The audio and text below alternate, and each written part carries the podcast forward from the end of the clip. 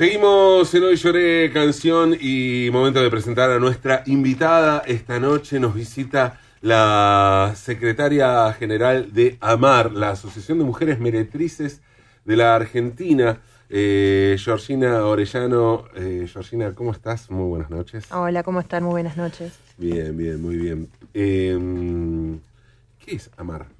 AMAR es el sindicato que defiende los derechos humanos y laborales de las personas mayores de edad que nos dedicamos al trabajo sexual. Ajá. ¿Y cuándo se fundó? Y se fundó a, a fines del año 1994 y principios del año 95, hace, hace ya 23 años que tenemos como organización, una organización que nació como producto de la violencia institucional, de la vigencia de edictos policiales, que por ahí se conocen más como códigos contravencionales o artículos de falta, que en ese año, en los 90, estaban vigentes en la Ciudad Autónoma de Buenos Aires y que prohibían hacer uso del espacio público para la oferta de servicios sexuales, penalizando eh, hasta 10 con hasta con 60 días de arresto a aquellas personas que utilizaban la vía pública para la prostitución. ¿Y hoy cómo está el asunto? Y hoy está criminalizado no solamente en el espacio público, sino que, digamos, avanzó hacia otros espacios donde muchas de nuestras compañeras y compañeros llevan a cabo el trabajo sexual. Eh, los artículos contravencionales que penalizan el trabajo callejero están vigentes en 18 provincias, eh, que vienen del proceso de la dictadura militar y a más de 30 años de democracia no, no hay ningún gobierno que, que haya tenido la voluntad política de poder derogarlos o declararlos inconstitucionales. Eh, después otra de las cosas que, que se avanzó en, en, materia de persecución y criminalización hacia los derechos de, de nosotras y de nosotros es eh, políticas que combatieron la trata de personas o que quisieron combatir la trata de personas con fines de explotación sexual que equipararon trata, explotación sexual y trabajo sexual autónomo y prohibieron muchas modalidades o espacios desde, desde espacio de difusión como los avisos clasificados, desde lugares de diversión como los bares, los cabaret y las whiskerías y hasta prohibir eh, toda forma de trabajo sexual puertas para adentro, imposibilitando de esa manera poder eh, darle la posibilidad que muchas compañeras puedan llevar a cabo el trabajo sexual de manera independiente o de forma eh, organizada con, conjuntamente con otras. ¿no? Ustedes están en contra de la prohibición, por ejemplo, decías de los avisos clasificados, el famoso eh, rubro 59. Sí. Eh, Estamos en contra de cualquier política prohibicionista. Uh -huh. No no creemos que para combatir un problema social, ya sea en este caso la trata de personas o podría hacerse, no sé, con la cuestión de la violencia de género, los femicidios, acoso callejero y muchos otros más, no estamos de acuerdo con, con el sistema penal como respuesta. No, uh -huh. no acordamos de que tenga que apelarse a darle mayor poder a los operadores judiciales, eh, mayor poder a la justicia que ya de por sí es machista y patriarcal, eh, y darle mayor poder a la fuerza de seguridad intentando eh, aleccionar ciertas formas, en este caso de, de, nada, de la toma de decisiones, sobre todo de las mujeres que decidimos ejercer el trabajo sexual, otorgándole mayor poder a la policía para que eh, tengan su poder la arbitrariedad total de hostigar, coimear, eh, abusar y detener de manera totalmente arbitraria. No creemos que esa es la solución. O sea, la provisión siempre uh -huh. lo que genera son mercados paralelos que subsisten en este caso a través de la precarización laboral. El rubro 59 no existe más, pero sí dentro de del mismo diario. Eh, hay avisos, dentro de los avisos clasificados hay otras sesiones en donde nuestras compañeras pueden publicitar sus servicios, pero de manera engañosa, ¿no? Como uh -huh. el rubro masajes, belleza y salud, el solos y solas. Y la verdad que es contradictorio publicar nuestros servicios de manera engañosa cuando el trabajo sexual en la Argentina, siempre y cuando sea llevado a cabo de una forma voluntaria y siendo mayor de edad, no contempla un delito alguno. Entonces lo terminan criminalizando y empujándolo a marcos uh -huh. ilegales hay como un uso del eufemismo permanente, ¿no? Eh, como una forma de ocultar. Eh, de hecho, vos eh, solés usar, y muchas de ustedes suelen usar, el, el, de hecho me regalaste un, un pin que dice, uh -huh. que, que, llevo siempre en un saco que tengo, que dice puta feminista. Uh -huh. y me parece increíble eso, porque es asumir una, uh -huh. una condición que en principio, bueno, es vista como contradictoria. Vamos a hablar ahora de eso, pero me, me interesaba esta cosa de, de, de asumir las cosas sin eufemismos, sin darle vuelta, ¿no? Sin, es, eso. Eh, y ¿Por qué? ¿Por qué la hipocresía permanente de, buscarle el eufemismo para algo que finalmente se hace, digamos, pero parece que no se puede nombrar de determinada manera? Esto que decías, ¿no? Hay que ponerlo en otro rubro. Eh, ¿Por qué? ¿Por qué la, tanta hipocresía? Y porque nos cuesta como sociedad hablar de ciertas cosas relacionadas, en este caso, a la sexualidad. No por nada más allá de que se haya avanzado en cuestiones de tener media sanción con el derecho al aborto legal, legal seguro y gratuito, históricamente fueron es fue una deuda eh, para con las mujeres y para con el movimiento feminista. Y el trabajo sexual también tiene mucho que ver con cuestiones de eh, la toma de decisiones, el cuerpo, la autonomía y la sexualidad. Y es correrse un poco de ciertos mandatos socioculturales, que es lo que la sociedad machista y patriarcal espera de la mujer, ¿no? La, sociedad espera que nosotras cumplamos con todas las normas establecidas, que en el caso de, digamos, en el, en el terreno de lo sexual no está presente nuestro deseo, no está presente nuestro derecho al placer ni al goce, sino que está presente como nuestra manera de tener que ceder frente al derecho del placer al goce de otra persona, en este caso siempre de los hombres, Em, y siempre a través, la sexualidad estuvo como muy arraigada a través de esta mirada desde el amor y desde la gratitud. Y claramente la trabajadora sexual se sale por esa, de esas normas establecidas. Primero porque gratis no lo cedemos, sino que le ponemos un precio a eso que históricamente nos han dicho que tenemos que ceder por amor y de la gratitud. Y segundo, porque claramente también nos corremos de ciertas estructuras que tienen que ver con el amor romántico, con la sexualidad, que pone a la mujer como propiedad eh, del hombre, eh, y es muy hipócrita en ese sentido. A veces eh, quienes no quieren hablar de esto son los que terminan demandando nuestros servicios, y no solamente es hipocresía, sino es la doble moral, ¿no? estamos con Georgina Orellano. Georgina es la secretaria general de AMAR, la Asociación de Meretrices, de Mujeres Meretrices de la Argentina, el sindicato, el sindicato que nuclea a las trabajadoras sexuales. Vamos a seguir charlando con Georgina eh, en un ratito nomás.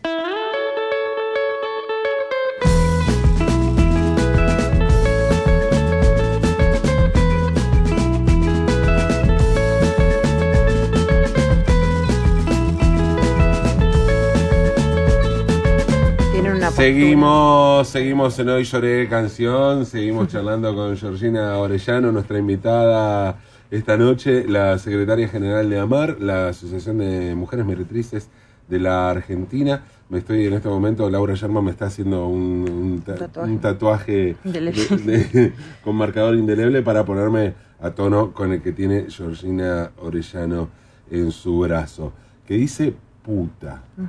Eh, ¿Por qué te tatuaste eso? Porque mm, porque la verdad siento que es una palabra que nos, que nos pertenece, que es muy nuestra y que mm, históricamente fue usada con otra connotación, ¿no? peyorativa, negativa, con mucho estigma, eh, se utiliza como insulto. Eh, y creo que también parte de que esté dentro del lenguaje eh, tiene de lenguaje desde la descalificación y como una forma de aleccionar a aquellas personas que se salen de las normas establecidas. Tiene que ver porque hay todo un sector de trabajadoras sexuales que ejerce el trabajo sexual, que le pone un precio a sus servicios sexuales, eh, que, que es histórica, que fue históricamente y que sigue siendo como cuestionado, con su trabajo no es reconocido, o sea, no se utiliza no se apela al insulto a otro trabajo. No, eh, no solamente pasa cuando te dicen puta, sino pasa cuando una o uno o une quiere insultar a un otro. Eh, lo primero que te sale es como hijo de puta, ¿no? Y, y, no te sale hijo de albanil, hijo de empleada doméstica, no sé, hijo de abogado, hijo de empresario, hijo, no sé, no, no, no te sale. Creo que esta, es parte de ese lenguaje porque hay un sector que ejerce el trabajo sexual, que no tiene su trabajo reconocido y que las voces que durante mucho tiempo hablaron por nosotras arrojaron mayor estigma social a que la gente crea que verdaderamente ser puta es algo malo, eh, que ser hijo de puta es algo malo, que las putas no podemos ser mamá, porque si sos puta no sos mamá y si sos mamá no puedes ser puta. Entonces eh, nos reapropiamos de la injuria, ¿no? Como esta cosa de que todo aquello que nos descalificaba y que nos hería, que nos daba vergüenza cuando nos insultaban de esa manera, eh, es parte de nuestra identidad política. Entonces también hay una lucha desde Amar que no tiene que ver no solamente con modificar leyes eh, o acceder a derechos laborales, sino que también la lucha y la batalla cultural que tenemos que dar es, parte de disputar el sentido del, lenguaje, porque todo lenguaje es político y por eso nos autopercibimos como putas y bueno, y me tatué la palabra justamente como una forma de reivindicación. Absolutamente. Eh, recordaba el momento que nos, cruzamos eh, el año ¿cómo fue el año pasado? En una charla TED. Ah, en la charla TED. En la charla TED que justamente yo hablé de los insultos y, decía, eh, una charla y después eh, diste la charla vos, ¿no? Ese día. Y yo dije que, bueno, que, había un momento donde alguien, el momento de neutralizar un insulto era el de apropiarse de un insulto. Un colectivo se, se apropie. o sea, te dicen un insulto, vos te apropias de ese insulto y lo neutralizás, porque si vos te llamás así, a vos, de esa manera, a vos mismo o misma, eh, invalidad. claro. Que dos, para mí los dos claros ejemplos eran lo de los putos peronistas y las putas feministas. Em, pero ¿cómo cuesta eso entre las trabajadoras sexuales asumirse como putas? Eh, porque me imagino que debe haber también, eh, o sea, no, no sé si a todas les cae bien eso. No, por supuesto que a nosotras no, al principio cuando nos acercamos a la organización había un rechazo a la palabra puta y a la palabra prostituta y sí había una un sentirnos representadas por la palabra como trabajadora sexual, ¿no? Porque era como buscar una alternativa a esas dos etiquetas que, que la sociedad utiliza nada de forma peyorativa y como un insulto, ¿no? Como degradarnos y encontrábamos en la palabra trabajadora sexual como un cierto confort en decir, bueno, primero nos planteamos como trabajadoras, como parte de una clase trabajadora y reivindicamos que nuestro trabajo justamente es eso, es un trabajo, eh, pero después de años, yo dije, la organización tiene 23 años, también nos dimos cuenta que regalarle las palabras como puta y prostituta a esta sociedad machista era un poco cederles parte de algo que verdaderamente nos pertenecía. Y una de las cosas que fue como un quiebre en, la organización y un, y un, o sea, un quiebre en dejar de, de identificarnos como trabajadoras sexuales y pasar a reapropiarnos de toda la injuria. Hoy la palabra puta o prostituta es utilizada en nuestro lenguaje como parte también de nuestra identidad. Tuvo que ver un poco con el feminismo. Eh, no con el feminismo que conocemos ahora y que está en las calles y demás, sino con un feminismo que negaba la pertenencia a ese sector eh, a las trabajadoras sexuales, diciéndonos claramente que, que, nosotras no podíamos elegir ese trabajo, que ninguna elegiría ser puta, no así nos decían que ninguna mujer nacía para ser puta, que ninguna mujer elegiría ser prostituta, que ser prostituta era exponernos a la violencia y, éramos un poco traidoras del patriarcado. Y durante mucho tiempo nosotras eh, sentimos que, que las trabajadoras sexuales teníamos dos enemigos. Uno era la policía, que es el que nos cobra coimas en la esquina y no nos permite trabajar y nos persigue y nos detiene, y otra eran las feministas que también usaban un poco esa apelación de ser las policías de la moral, ¿no? De venir a decirte desde un lugar muy superior y a veces también muy privilegiado eh, qué era lo que teníamos que hacer con nuestros cuerpos y qué no, y juzgar la toma de decisiones. Después cuando comprendimos que ese es un sector del feminismo que por suerte no es la totalidad del feminismo, sino que hay muchos otros feminismos y que también las trabajadoras sexuales somos feministas porque defendemos justamente la autonomía, el poder de decisión eh, y no responder a ciertos mandatos. Eh, nada, nos, nos dimos cuenta que encima quienes se oponían y se oponen hasta el, hasta el día de hoy para que nuestro trabajo sea reconocido, eh, se autopercibían putas y era medio contradictorio porque era están en contra de las trabajadoras sexuales, pero ellas son putas. Y cuando le preguntábamos por qué se autopercibían putas, decían, no, porque vivimos libremente nuestra sexualidad. Y bueno, ¿y, y por qué negás que la puta pueda decidir sobre su sexualidad, cosas que por ahí vos no decidís para vos, pero la invalidás? Entonces, en esa contradicción es que nosotras nos enojamos un montón porque decíamos, encima que nos niegan la pertenencia al feminismo, que nos niegan que nos organicemos sindicalmente, que cuestionan nuestras decisiones, se reapropian de una identidad que no les pertenece a ellas, sino que nos pertenece a nosotras.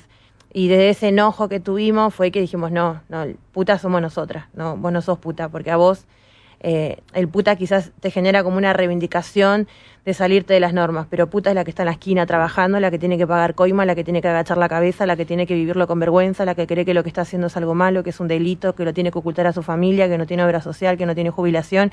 Esa es la verdadera puta, a la que vos le estás negando que pueda acceder algún día a derechos laborales. Claro. ¿Qué opinas de la frase eh, ninguna mujer nace para puta?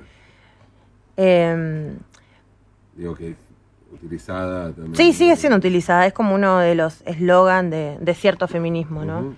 Eh, la verdad que me parece una frase que, que nada, que primero piensa que todas las mujeres nacimos para ser mujer y tiene un discurso muy binario, ¿no? Esta cosa de las mujeres somos mujeres y, y, y hay un montón de personas que sí nacen en un cuerpo de mujer pero no se sienten identificadas con la categoría de mujer. Entonces me parece que primero que es un, un discurso muy binario, eh, que desconoce que hay otras identidades de género que también ejercen el trabajo sexual, que no somos solamente las mujeres, aunque la mayoría de la sociedad cree que la prostitución es igual mujer, igual víctima, igual pobreza. Y hay un montón de otras personas que ejercen el trabajo sexual, no sé, hay un montón de hombres que ejercen el trabajo sexual. Pero los hombres no son juzgados, no se cuestiona esa decisión, no son perseguidos de la forma en que somos perseguidas las mujeres, claramente porque mm, responde a la sociedad patriarcal en la que vivimos.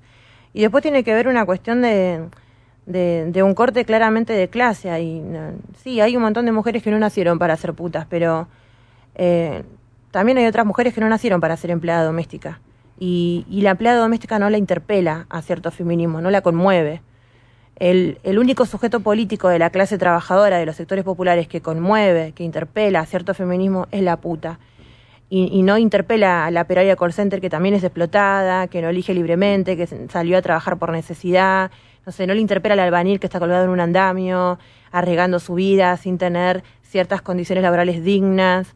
No, no le interpela, no sé, la cartonera, no le interpela eso, porque la, la puta la interpela y porque la puta trabaja con una parte del cuerpo que la sociedad no espera que, que la explote y que trabaje, ¿no? Porque trabajar con el cuerpo trabajamos todas las personas. Ahora, no hay un gran componente moral, porque, a ver, yo eh, me, me puedo, puedo hasta entender y hasta en- te diría compartir en un punto la frase ninguna mujer nace para puta. Si eh, agregamos ninguna mujer nace para cartonear, ninguna mujer nace, nace para todas esas cosas que vos decías, ¿no? Eh, pero no hay una cuestión moral de imponer a la prostitución allí. O sea, eh, finalmente se piensa que la prostitución denigra más por una cuestión, por estar involucrado en el sexo. O sea, ¿por qué, por qué no denigra el- el- la explotación laboral de, de otra manera y sí denigra el, el trabajo sexual? Me parece que la única explicación tiene que ver con lo moral, ¿o no? Sí, tiene que ver con la, con la mirada de sacralidad que se le pone a ciertas partes del cuerpo y a otras no. Claro. O sea, cuando a nosotras nos dicen que nuestro trabajo no es digno, nosotras le preguntamos, bueno, pero decime qué trabajo es digno en este sistema capitalista. ¿Qué, ¿Quién define qué trabajador es digno o quién es indigno? Si lo define el trabajo así o, se lo, o si lo define o si lo termina definiendo la persona. Eh, nosotras creemos que muchas personas sostienen que nuestro trabajo es indigno, que no podría ser reconocido un trabajo, que implica explotación, porque te has puesto la mirada central en la sexualidad y que pesa sobre la sexualidad una mirada muy sagrada, que tiene que ver con un montón de conceptos que están reinstalados social y culturalmente, ¿no? Que es pensarse que la única parte del cuerpo de la mujer, en este caso sagrado, que tiene que cuidar, que tiene que proteger, que no lo tiene que vender, que no lo tiene que explotar, que no lo tiene que comercializar, es la sexualidad, pero con todo lo demás no hay ningún problema. Si explotás las manos no hay ningún problema, si explotás tus conocimientos no hay ningún problema, si explotás tu espalda tampoco, si explotás la pierna no. Y también tiene que ver con una cuestión moral de pensarse que Sí, la sexualidad, claro, que la sexualidad es igual penetración, ¿no? Que, que la puta no puede trabajar con otras partes del cuerpo que no sean con la sexualidad. Y la verdad que eso también es quedarse como muy en esta cuestión moral de pensarse que la sexualidad solamente puede darse de una manera que tiene que ver con la penetración y no pueden haber otra forma de disfrute sexual que no impliquen la penetración en sí. Y, y creo que eso también parte también de- del gran desconocimiento que hay hacia nuestro trabajo. La trabajadora sexual no solo trabaja con su genitalidad, también trabaja con sus emociones, trabaja con su paciencia, con escuchar al otro, o sea, no, no es solamente que estamos todo el tiempo ofreciendo servicios sexuales, sino que también, nada, realizamos otro tipo, brindamos otro tipo de servicios que tienen que ver con escuchar, con, con, con contener, con acompañar, y eso no entra en la cabeza de uno porque uno piensa solamente en el sexo, ¿no? Y sexo igual violencia, porque también se piensa en eso, que el que va a demandar servicio de la trabajadora sexual es un violento que va y despliega toda la violencia y la humillación hacia una pobre mujer víctima que no pudo elegir y que no le quedó otra cosa. Es pensarse en la mujer sumisa y el hombre violento que tiene el poder sobre nuestros propios cuerpos. Estamos con Georgina Orellano, eh, secretaria general de eh, AMAR, Asociación de Mujeres Meretrices de la Argentina. Sí, Sergio, eh, ¿querés preguntar? Sí, porque hace un ratito fuera del micrófono hablaba con Georgina acerca de, algunos vínculos que tiene la asociación con distintas facultades y me, contaba de algunas cuestiones, me decía por ejemplo que algunas facultades no podían tener mucho vínculo porque tenían como cierta eh, predisposición a posiciones de izquierda y que tenían como un, que me imagino, por lo que estás contando, que también tiene algún aspecto de similitud con estas cuestiones de diferencias con ciertos sectores feministas, que supongo que vos pensás que tienen que ver con una cuestión de origen de clase. Sí, con cuestión de origen de clase, con desconocimiento y también con, con una mirada muy moral de la sexualidad. Eh, ¿Hay alguna diferencia entre las posiciones que tienen ciertos feministas que contabas recién con las posiciones de, políticos de izquierda, de, militantes de la izquierda? Lo que pasa es que los militantes de la izquierda tienen como una construcción eh, en, cuestión del trabajo que, tiene la mirada puesta como el, el, obrero, ¿no? El obrero y la fábrica y la explotación y la plusvalía y claramente todo lo que se sale por fuera de, esos márgenes de trabajo laboral que implican relación de dependencia, que implican atravesado por el capitalismo, eh, le cuesta comprender que, que la trabajadora sexual que trabaja en la esquina, que trabaja en el espacio público, que no trabaja en una fábrica, que en parte es autónoma y en parte no, porque a veces la autonomía está también en juego o en peligro cuando tenemos que negociar con la policía y también está esta cosa de, de, de, ponerle ese componente mm, de este valor agregado que se le pone a la sexualidad, que ellos piensan que es violencia, que, que lo que nosotras ejercemos no puede ser trabajo porque es violencia, porque es explotación y también uno de sus argumentos centrales es que eh, no podemos, el Estado no podría regular nunca nuestro trabajo porque se convertiría en el proxeneta de las trabajadoras sexuales eh, y que habría que darnos trabajos dignos, ¿no? que habría que pensar, o sea, la alternativa que ellos plantean es trabajo genuino para las trabajadoras sexuales, capacitación, como si fuese que estamos incapacitadas, eh, y eso, y trabajos dignos, que, que implican eso, trabajar en el Estado o trabajar en la fábrica, pero sacarnos de la calle como una mirada muy de hay que ir a rescatar a las trabajadoras sexuales, hay que ir a protegerlas, como una cosa muy patriarcal, ¿no? De ir a tutelar y a proteger, cuando en realidad nosotras no, no necesitamos la protección de ningún movimiento de izquierda, sino básicamente el respeto, es decir, eh, que se respete nuestra organización sindical y que se respete básicamente nuestras voces. ¿Y qué te parece, qué pensás, eh, a ver, no, no esta cosa de, rescate ni nada, pero si hubiera alguna medida por parte del Estado de poner... Eh, Em, digo, para despejar dudas de quién quiere o no ejercer el trabajo sexual. Y ponerle, se le asignara, no sé, algún tipo de, de, pensión o algo a quien quiera salir a la prostitución. ¿Te parecería bien? Claramente sí. Nosotros no estamos en contra de eso. Me parece que te digo porque eh, esto, esto era una posición que me decía Claudia Cuña, creo que la, la, conoces, la, periodista de me decía esto que le parecía una, eh, una opción falsa, ¿no? El, el, abolicionismo, este, este tipo de dicotomía y, planteaba esto. ¿Te, parecería te parecería bien? Una, o sea, que podría ser una, una forma de dejar de, de poder discernir quién quiere hacerlo y quién no, por ejemplo. Sí, pero a ver, eh, me parece que las dos políticas públicas van de la mano. El reconocimiento de derechos laborales para las mujeres que y para las personas que queremos seguir ejerciendo el trabajo sexual.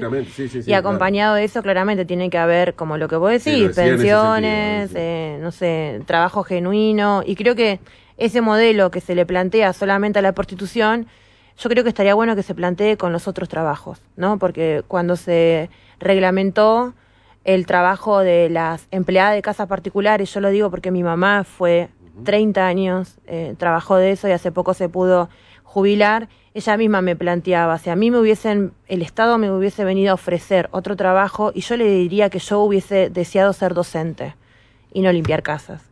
Pero claramente ahí no se planteó esa dicotomía en decir, bueno, vamos a darle derechos a las empleadas de casas particulares y también una opción para aquellas que quieran salir por fuera del empleo doméstico.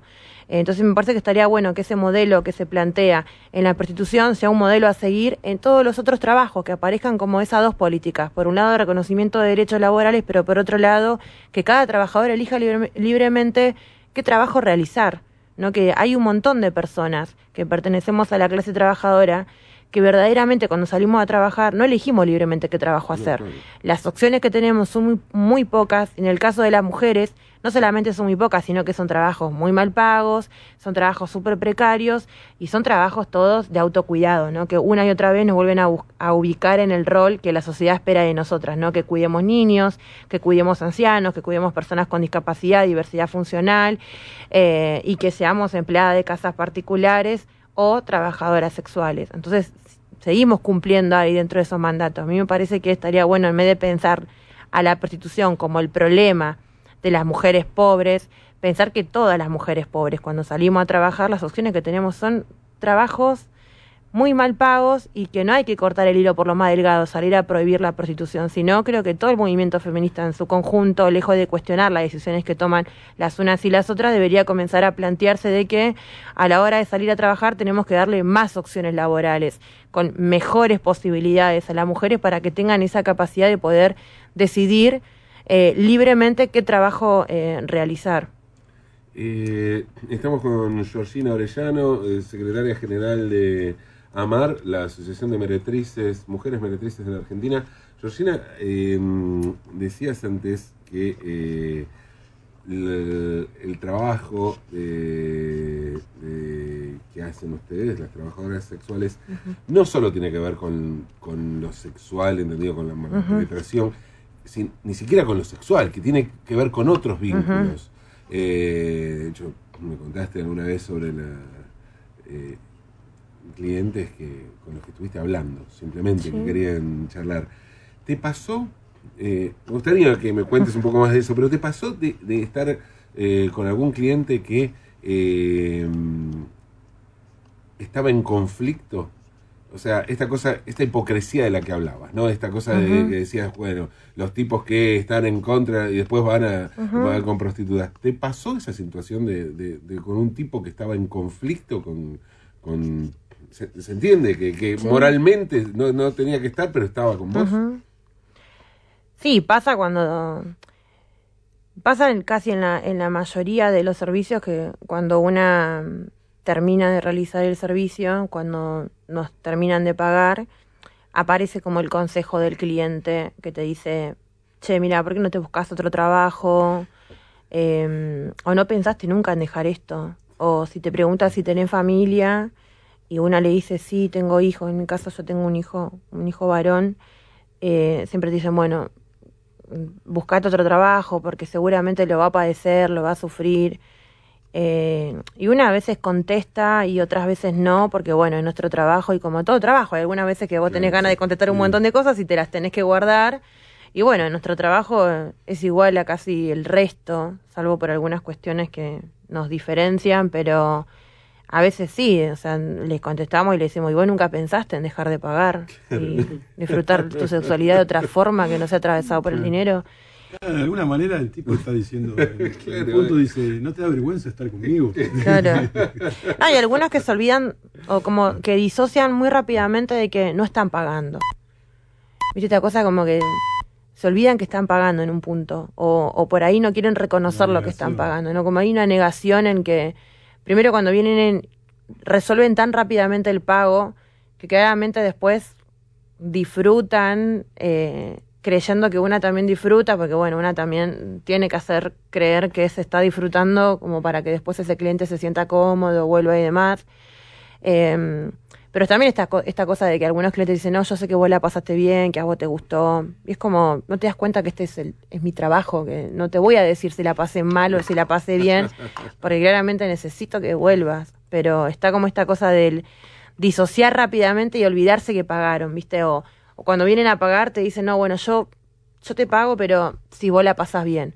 Y la verdad que yo no te voy a decir, no, sabes que yo no la voy a pasar bien, porque yo quiero que vos me pagues, porque es mi trabajo. Entonces, claramente te voy a decir, sí, que era tranquilo, que la voy a pasar bárbaro.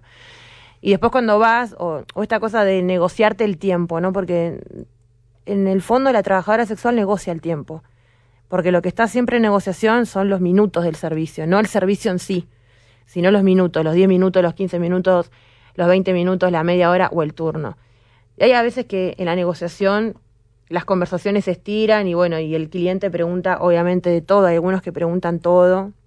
Y algunos te dicen, no, bueno, pero yo en 15 minutos no hago nada, quiero estar tranquilo, quiero que vos estés también tranquila, que lo hagamos tranqui. Entonces vos le decís, bueno, entonces vayamos un turno.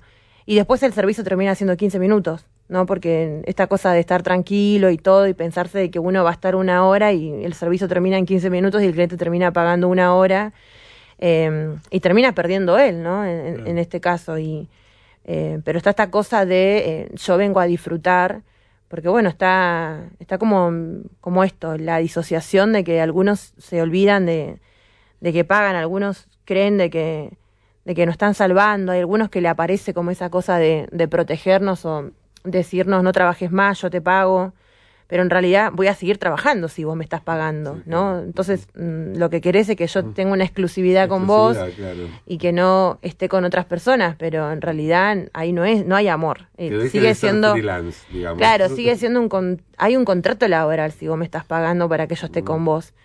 Eh, y bueno, y la verdad que todo eso aparece así, como 10.000 historias en el trabajo sexual. Nosotras nunca podríamos decir un perfil, no, no podríamos definir cuál es el perfil de aquel cliente que va a pagar un servicio porque todos son distintos, porque las personas son distintas, porque el disfrute sexual no hay una, una sola forma de disfrutar el sexo. Nosotras creíamos claramente que, que era así, creíamos que todos los clientes nos iban a pedir, no sé, un montón de cosas. Eh, y una piensa como que te van a pedir cosas que nunca nadie te pidió, no que es el horror. Te vas a encontrar con clientes que te van a querer pegar, que te van a querer humillar. Y hay clientes que pagan para que nosotras los humillemos a ellos.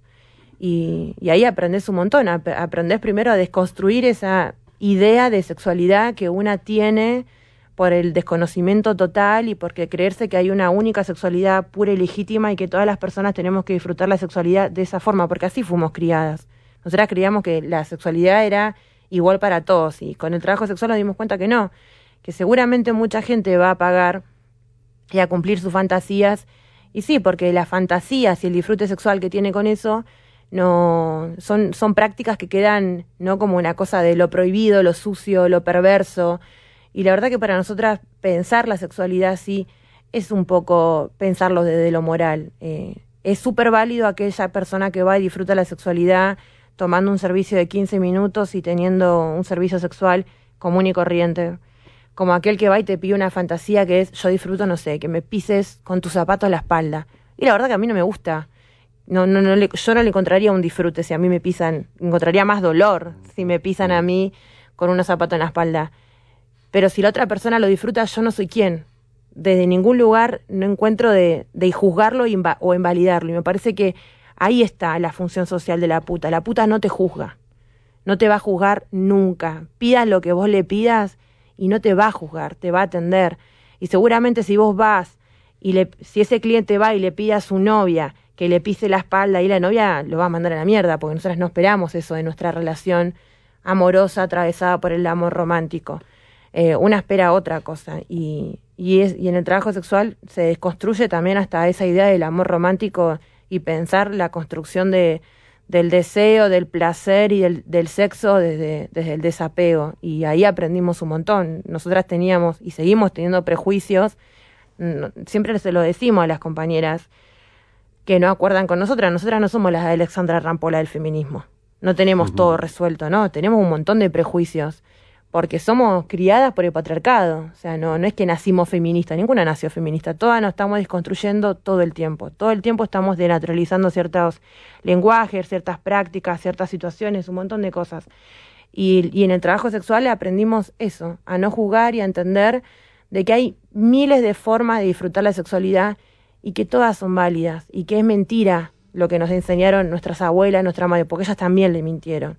¿no? Y, y creo que eso hoy por hoy está un poco cambiando. Hoy los jóvenes disfrutan la sexualidad de otra forma, un poco más liberal en todo caso, y no atada con que, con el compromiso, con la monogamia, con la relación heterosexual, ¿no?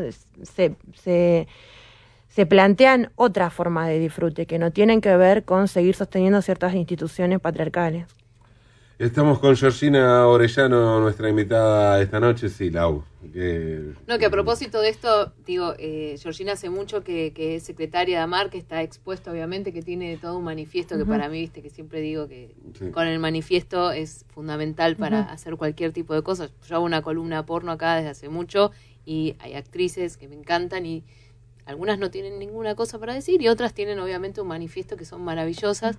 Y, y pensaba si alguna vez eh, te preguntaron eso, te preguntaron, te reconocieron, te preguntaron si quisieron saber más sobre tu activismo, sobre lo que haces, sobre lo que pensás eh, en ese momento. Eh, ¿Los clientes? Los clientes. Ah, y sí, sí tengo, tengo un montón de clientes. De hecho, a veces me escriben, llaman a la, a la organización a pedir servicios de alguna compañera cuando aparece en una nota o en una entrevista. Porque bueno, también está como, no como yo no sé si como el morbo, ¿no? Bueno, voy a estar con alguien que, que está empoderada y, y a ver qué es lo que me dice, a ver lo que me hace y a ver si me está fingiendo y a ver si no me está fingiendo. Sí, yo tengo un montón de clientes. De hecho, tengo clientes que, que me pagan para discutir de política. Por y, eso te preguntaba yeah. si, te, si, tenías esa sí. situación con, con alguno para que te discutir de política. Es buenísimo. Compartimos un, libros, o sea, libros que se lee durante la semana, por lo menos un capítulo. Eh, y me lo comparte por mail. Entonces yo lo tengo que leer y nos encontramos en un café ahí por el barrio de San Telmo y él me da su punto de vista, yo le doy mi punto de vista y terminamos después, por supuesto, discutiendo y me discute y bueno, y yo le digo que está equivocado, que la verdad que a mí me parece que quiso, quiso decir otra cosa en, en el artículo. Eh, y lo mismo también con, con, la, con algunas cuestiones que tienen que ver, no sé, con con la militancia política también hay algunos clientes que, que, a mí particularmente me pagan justamente por eso, como para hablar, ¿no? Y... Pero no le cobras por tiempo, porque si no... no, le cobro un servicio... No, le cobro como un servicio simple, ponele. Eh, pero nada, a mí, a mí me encanta, o sea, me están pagando por hablar, es para mí algo... Y aparte del valor de que me están pagando porque yo le diga lo que yo pienso. Y porque claro. te quieren escuchar, ¿no? También. Claro, sí. O algunos que piden consejos, eh, que tienen que ver, no sé, con, con su familia, si se están por separar, si están con un problema familiar, eh, si tienen problemas, no sé, con sus hijas adolescentes que no saben cómo manejar la situación, van a buscar en la trabajadora sexual como ese consejo. Y nosotras a veces le decimos, y es, mucho más fácil que vaya a la psicóloga a, a, a hacer ese proceso de que querés, querés hacer con la trabajadora sexual y hay algunos que te dicen, mira, la psicóloga me va a decir a mí que yo tengo que corregir un montón de cosas, o sea, me va a llevar a ese plano de que yo me dé cuenta que tengo que corregir un montón de cosas en mi vida y ustedes no me van a decir eso, porque la puta no juzga, la puta me va a decir en todo caso lo que ellos quieren escuchar. Eh, y en realidad, bueno, creo que está como eso presente, ¿no? El, el pago también para eso, para que otra vaya y le invalide o le valide lo que ellos no quieren tomar esas decisiones porque le agarra culpa, ¿no? Encontrar una, una complicidad con otra que ya es juzgada socialmente, entonces dice, bueno, se encuentra una que es juzgada con otro que también va a ser juzgado si toma ciertas decisiones para con su vida y que nosotras no lo vamos a, digamos, esto, a cuestionar, ¿no? Georgina, eh, a ver, te pregunto esto aclarando eh, que no quiero caer en el maniqueísmo, ¿no? De eh, de preguntarte por una por un supuesto ideal sabiendo que las cosas no son de manera sí. ideal eh, y, y, teniendo en cuenta y, y, no por esto caer en la estigmatización pero digo eh, si imaginás una sociedad de otra manera donde se den mm. las reglas eh, ¿imaginás una sociedad donde no se pague por sexo? No, yo imagino una sociedad igualitaria y libre y justa en la que algunas personas pueden vivir su sexualidad, deban vivir, tengan el derecho a vivir su sexualidad libremente y, y, puedan pagar por sexo sin ser juzgados y haya compañeras, en este caso como las trabajadoras sexuales, que sigamos queriendo ejercer el trabajo sexual y no por eso seamos juzgadas o, o castigadas. Me parece que no se puede pensar un modelo de sociedad dejando a ciertas eh, personas afuera. Yo, el, el, ideal que imagino es una sociedad donde eh, tratemos de abolir el trabajo asalariado. O sea, donde se termine el capitalismo, esa es la sociedad. Y bueno, y donde nadie tenga la necesidad de ir a trabajar por necesidad, sino que vayan a trabajar desde un gusto, de un privilegio, de un placer. Y bueno, ahí estará la puta que no quisiera, no quiera trabajar más, como estará la cartonera que no trabajará más, como estará la operaria de call center, pero también estará como aquella persona que decida libremente y donde no esté una parte de la sociedad juzgando esa toma de decisiones. Y volviendo a esta sociedad que tenemos, que está muy lejos de ser eh, esa sociedad ideal, eh, ¿cuáles son hoy concretamente los reclamos de, de las putas, de las trabajadoras sexuales? Bueno, principalmente es el pedido del reconocimiento del trabajo sexual como un trabajo. Eh, ¿El sindicato está reconocido? No. Está reconocido por la CTA como una organización sindical, porque bueno, la CTA, a diferencia de la CGT, plantea como un nuevo modelo sindical, que no, no agrupa gremios cuyo trabajo estén reconocidos por el Estado, sino que claramente eh, agrupa a todas aquellas personas que se reconozcan como trabajadoras independientemente si su trabajo esté reconocido o no. Por eso dentro de la CTA hay muchos movimientos sociales como los cartoneros, como los manteros, los vendedores ambulantes, los compañeros limpiavidrios, las trabajadoras sexuales. Eh, porque la CTA, digamos, una central obrera también tiene que velar por los derechos de esos trabajadores y trabajadoras que no tienen reconocido su trabajo y que están en situación de precarización. trabajo, claro, exactamente. Porque no te da, digamos, ejercer un trabajo que esté reconocido no es que te entrega el certificado de que vos sos trabajador. No, yo creo que siendo desocupado también sos trabajador y que hay, tiene que haber una central que esté velando justamente de que vos estás en situación de desocupación por, por un modelo de país, ¿no? Que, que empujó a que la clase trabajadora pierda ciertos derechos que, que ha conquistado. ¿Qué países eh, ustedes tienen como modelo en cuanto a funcionamiento, legislación, derechos? Que son muy pocos los países que a nivel internacional tienen una legislación en torno al trabajo sexual. Quizás por ahí lo más parecido que nosotras exigimos a, al Estado argentino es Nueva Zelanda, entendiendo que estamos a años luz de Nueva Zelanda con su sociedad, con digamos con su modelo político, social, económico, es muy distinto pero sí eh, en algunas líneas generales eh, pedimos exactamente lo mismo. Nosotros lo que pedimos acá en Argentina es que eh, se descriminalice toda forma de trabajo sexual. ¿Qué pasa, por ejemplo, dos o tres cosas que, haya en Nueva Zelanda que, lo toman ustedes como... Cooperativa de trabajadoras sexuales, o sea, el Estado les entrega créditos a las trabajadoras sexuales para que se puedan cooperativizar, para que puedan alquilar un lugar y puedan trabajar al menos hasta cinco personas en el mismo lugar, que ese lugar esté habilitado, que puedan tener obra social y puedan jubilarse. De hecho, plantean también una reforma a la jubilación, no a los 60 años, sino plantean una jubilación un poco más anticipada.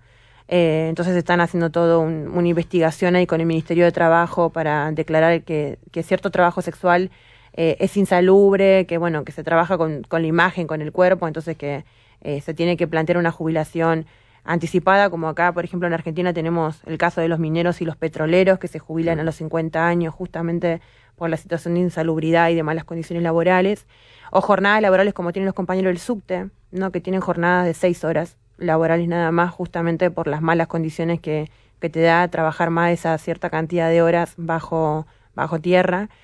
Eh, y eso es lo que básicamente tienes, eh, microemprendimientos, créditos que se le da a las trabajadoras sexuales para que puedan armarse una cooperativa y, y obra social y, y jubilación. Y, y, eso es lo que nosotros también quisiéramos. Creemos que si el Estado toma esa política progresista y de vanguardia, y seguramente hay muchas compañeras que no, que no tengan que trabajar para un tercero dejando un porcentaje de sus ganancias, primero porque el Estado mismo le va a estar entregando créditos para que puedan alquilarse un lugar y puedan trabajar de manera autónoma sin dejar su porcentaje de ganancias y recuperar parte de la autonomía del trabajo sexual.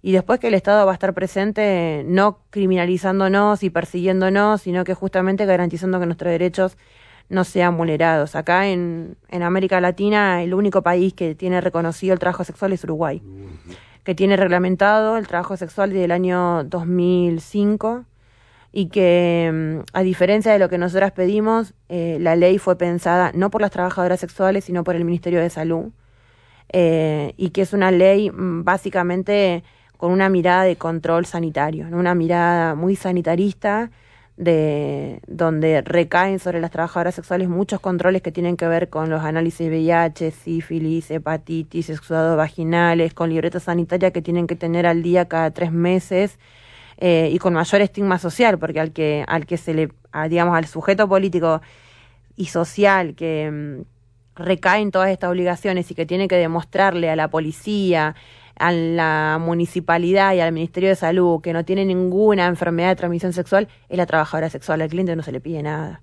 Eh, entonces me parece que ahí también hay como una responsabilidad y una carga súper de, estigma y que deja por fuera a las compañeras que no son uruguayas, ¿no? Que eso también es uno de los problemas que tienen los pocos países que están legalizado el trabajo sexual en Europa, ¿no? Que es Holanda, Alemania, Nueva Zelanda, los problemas que tienen es que solamente reconocen el trabajo sexual de eh, las holandesas, las alemanas y las... Pero vas al barrio rojo y no hay una holandesa. No hay están todas las de Europa del Este, están las compañeras de Nigeria, entonces me parece que eh, tienen Europa tiene ya de por sí toda una, una problemática muy grande con la cuestión de la migración y el control que le ponen ciertos estados a la migración y la expulsión eh, y que bueno, y que las leyes de trabajo sexual no, no contemplan. Creo que en, Europa tenés que tener diez, mínimo 10 años de residencia eh, con todos los papeles, ¿no? Y hay muchas compañeras que miran en situaciones súper precarias y que están, digamos, en situación de ilegalidad indocumentadas.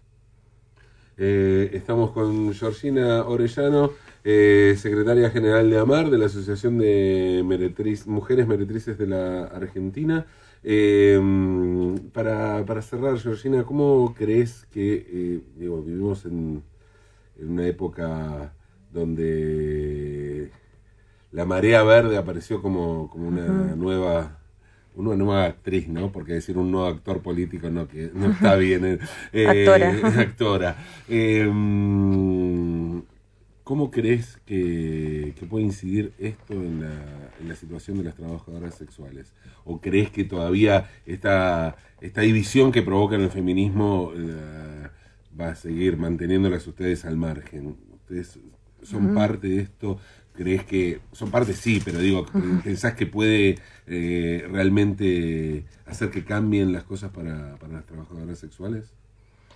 De un tiempo a esta parte, claramente la organización logró mayor aceptación dentro de ciertos espacios feministas donde antes históricamente éramos excluidas y donde ni siquiera se permitían que los documentos del 8 de marzo o del 25 de noviembre, que se conmemora a nivel internacional el Día de la No Violencia hacia las Mujeres, eh, no se nombre nada con respecto al trabajo sexual. No había toda una discusión de que si se daba nombre a las trabajadoras sexuales se estaba dando como una identidad a que el trabajo sexual pueda ser reconocido trabajo y y muchas veces ni siquiera nos, nos permitían el uso de la palabra.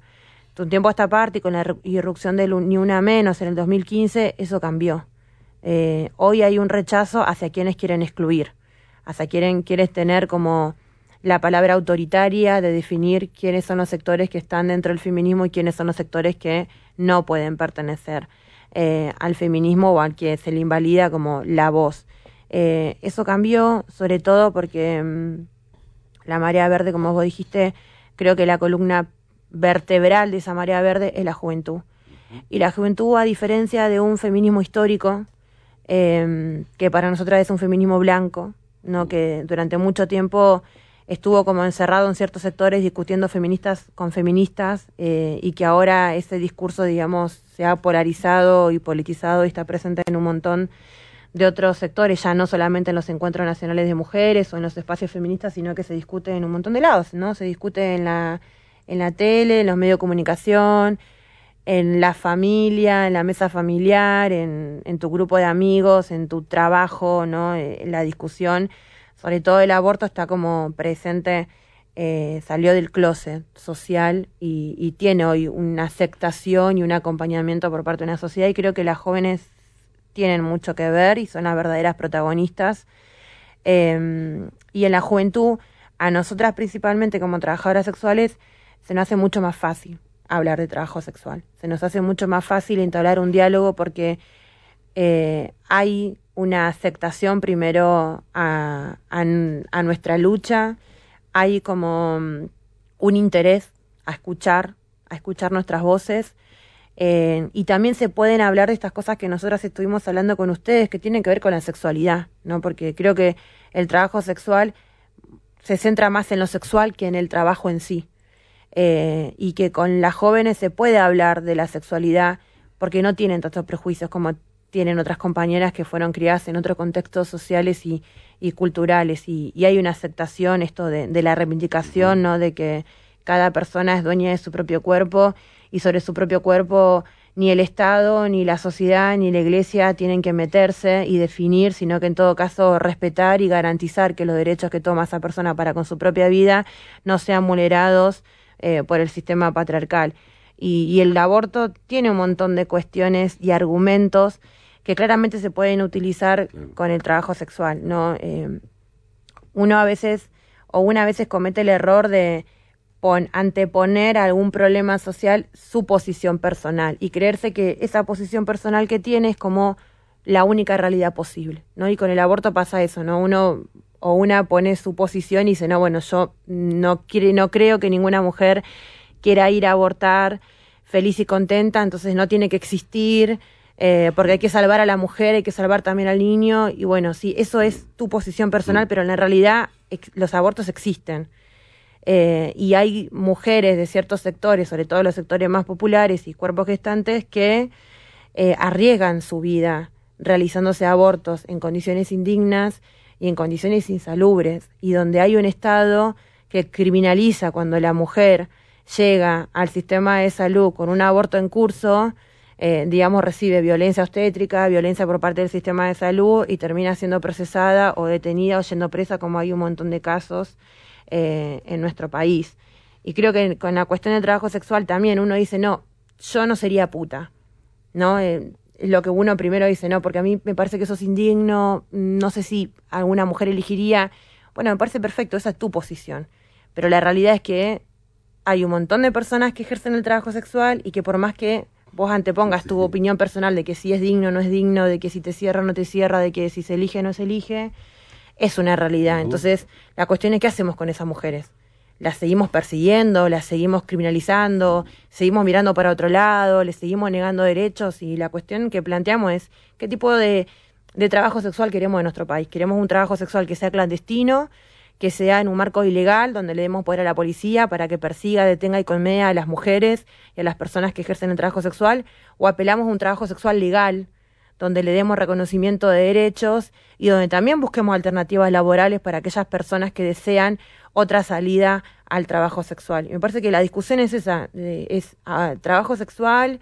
legal o trabajo sexual clandestino, lo mismo que aborto, aborto legal, seguro y gratuito o aborto clandestino, ¿no? Mm. Y, y, esa es la discusión, es, eh, esta es la única discusión que, que tenemos que plantear. Después lo otro, y que sigan discutiendo las personas que quieran seguir discutiendo, pero para nosotras es es una realidad. Eh, seguimos todos los días eligiendo la calle como forma de subsistencia, como forma de trabajo, y me parece que lo que buscamos nosotras es súper válido, que no es ni más ni menos que tener obra social y jubilación, porque la puta no pide la panacea, no pide una cosa que no haya sido conquistada, no es como una, algo raro que pide, no, pedimos obra social y jubilación y no ir más presa. Y me parece que nadie se puede negar a eso. Eh, nadie puede negarse a que no tengamos que ir más detenidas, a que no tengamos que pagar más coimas y a que nosotras y nuestros hijos podamos tener obra social y, nos podamos jubilar de lo que hicimos toda, toda nuestra vida y no llegar como llegan muchas de nuestras compañeras a los 60 años, que no se pueden jubilar de nada y que siguen paradas en una esquina y ahí sí por necesidad, porque no le queda otra, porque el Estado no le garantizó que puedan tener por lo menos una cobertura jubilatoria. Y, y me parece que el ser feminista es justamente esta palabra que nace en todos los sectores que es apelar un poco a la sororidad, es decir, deja tu posición de lado y escucha a la otra, escucha lo que la otra tiene para decir y date cuenta que todas somos distintas, que sí, seguramente hay una no elegiría ser puta, yo no elegiría ser docente, por ejemplo, no sería docente. Ahora, yo en ningún lugar no podría agruparme con otras para luchar contra las docentes. No soy quien, porque no ejerzo la docencia, porque, porque no sé cómo se ejerce la docencia, porque no estoy en los zapatos de la docente y porque en todo caso tengo que apelar a mi conciencia de clase, mi pertenencia de clase, que es apoyar los derechos de toda la laburante. Y creo que al feminismo, a un sector de feminismo, le falta eso, le falta un poco de calle. ¿no? Y, y, y por eso está este planteamiento de que hay que construir un feminismo más popular, un feminismo que representa las verdaderas voces y una construcción que se haga de abajo hacia arriba y no de arriba hacia abajo como se construyó durante mucho tiempo. Nosotras con nuestra compañera siempre decimos, de arriba hacia abajo lo único que se construye es un pozo, pero de abajo hacia arriba se construyen las grandes transformaciones sociales y no se puede negar a que las propias trabajadoras sexuales construyan, construyamos nosotras mismas qué tipo de leyes tienen que llevar a cabo el Estado para modificar nuestra vida, porque no le va a cambiar la vida a nadie si mañana se legaliza el trabajo sexual. La feminista no va, ninguna feminista va a perder ningún derecho, sino que va a permitir que las putas tengan los mismos derechos que ellas tienen como trabajadoras. Gracias, Georgina. A ustedes. Georgina Orellano pasó por Hoy Lloré Canción.